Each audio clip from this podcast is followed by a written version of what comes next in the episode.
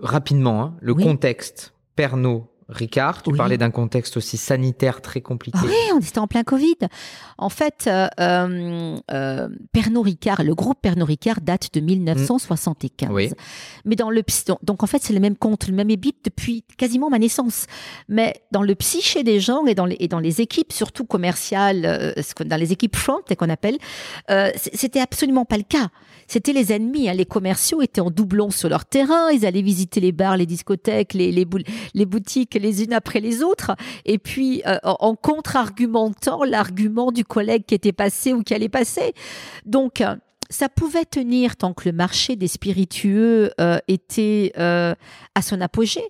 Et, dans un marché en pleine mutation, euh, euh, avec la crise des, de- de- de- de- des consommations locales, avec le regroupement de, la GMS, euh, avec le marché de la consommation responsable, dont le, le- groupe Pernod Ricard est le principal ambassadeur, on se dit les mêmes causes créent les mêmes effets. Il va vraiment falloir qu'on- arrive à fusionner et à mutualiser nos forces.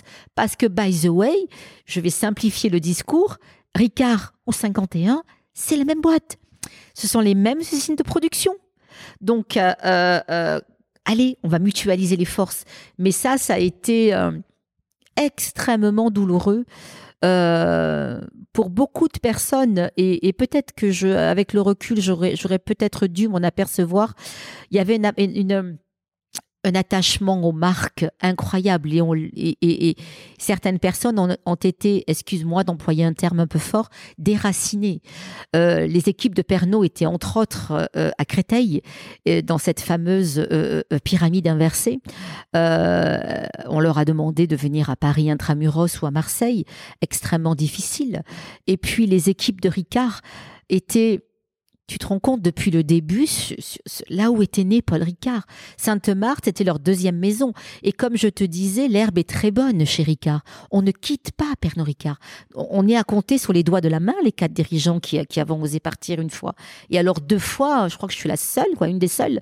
Donc euh, euh, on a euh, on a dû marcher sur des œufs et peut-être parfois, euh, si certains collaborateurs m'écoupent, ben tiens, je leur fais mon mea culpa en, en public. Peut-être parfois trop en mode bulldozer, on n'avait pas le temps, on n'avait que trois ans pour faire ça. Et on a eu un élément avec tout le comité de direction et les consultants qui nous ont euh, accompagnés qu'on ne pouvait absolument pas anticiper, c'est la crise Covid Mm. et les effets euh, psychologiques qu'on continue à avoir aujourd'hui.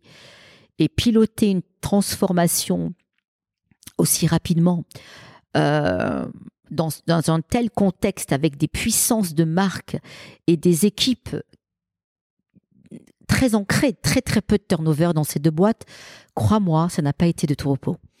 Ça, ça paraît fou ce que tu dis parce que vous étiez conscient de tous ces points depuis des années et des Ouais, années. ouais.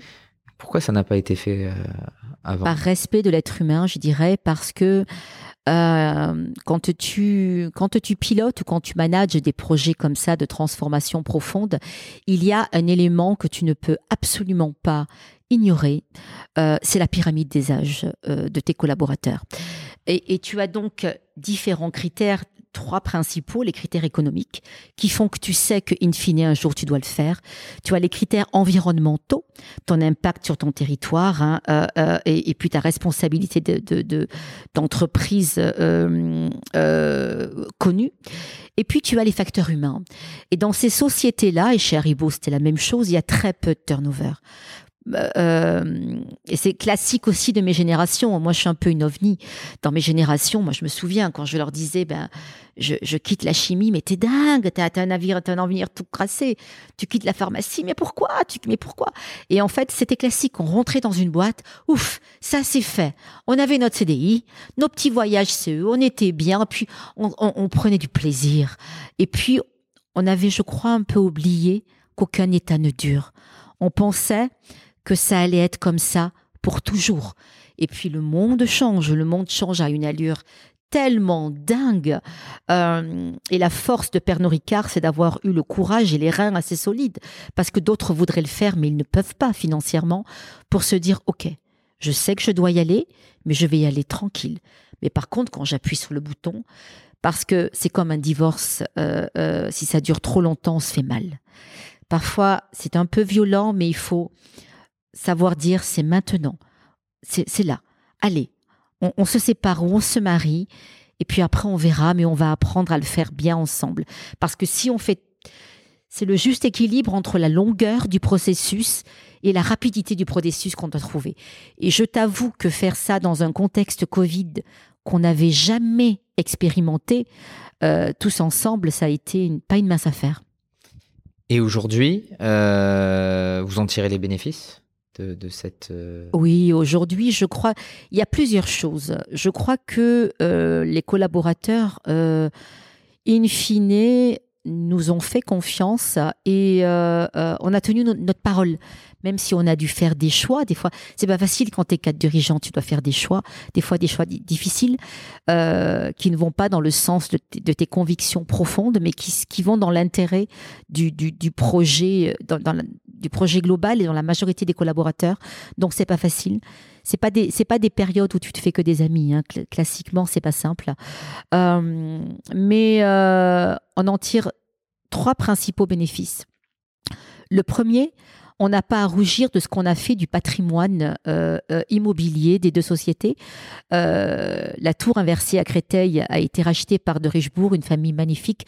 donc il y a toujours de la vie. Il y a une continuité, elle est en pleine rénovation, donc les anciens, avec beaucoup de respect de Pernod, voilà, on, on leur a dit qu'on allait le faire et on l'a fait. Pareil pour les gens de Ricard, on aurait pu faire des bâtiments, hein, des immeubles, et on a construit, on s'est battu pour, pour que l'épopée naisse avec euh, Laurent Choucroune et toute son équipe, euh, que je salue au passage s'il m'écoute. C'est son anniversaire aujourd'hui. Bon anniversaire Laurent. Euh, tu sais, quand on va voir un actionnaire du groupe CAC 40 et qu'on lui dit, ben, on va vendre à une association qui aujourd'hui n'a pas un rond, mais dans un an on pourra te racheter le, truc, et là on te regarde en te disant, Marjorie, t'as trop fait la fête ou qu'est-ce qui se passe? Et puis là, pareil, Philippe Philippe Coutin, toute l'équipe euh, nous font confiance. Et comme ils ont un petit aussi, un petit brin de décalage qui moi j'aime bien, te disent ok on y va. Ça n'a pas été simple, hein. on a eu des périodes de doute, des périodes de, de, conflits internes où on n'était pas d'accord, mais on n'a rien lâché et in fine, aujourd'hui les collaborateurs quand ils partent à la retraite de chez Ricard, j'ai une petite pensée pour Patrick Deschamps qui a été mon patron puis mon collègue l'ancien patron des achats, mais quand ils partent à la retraite, ils vont faire leur, ils vont, ils vont, ils vont euh, aller popper, boire un coup et manger au restaurant. Et ça, honnêtement, c'est le plus beau des cadeaux qu'ils puissent me faire. Parce que crois-moi, quand tu es à la tête de tel projet, euh, c'est tu te fais pas que des amis parce que tu es la personne qui, qui va déraciner tout ça.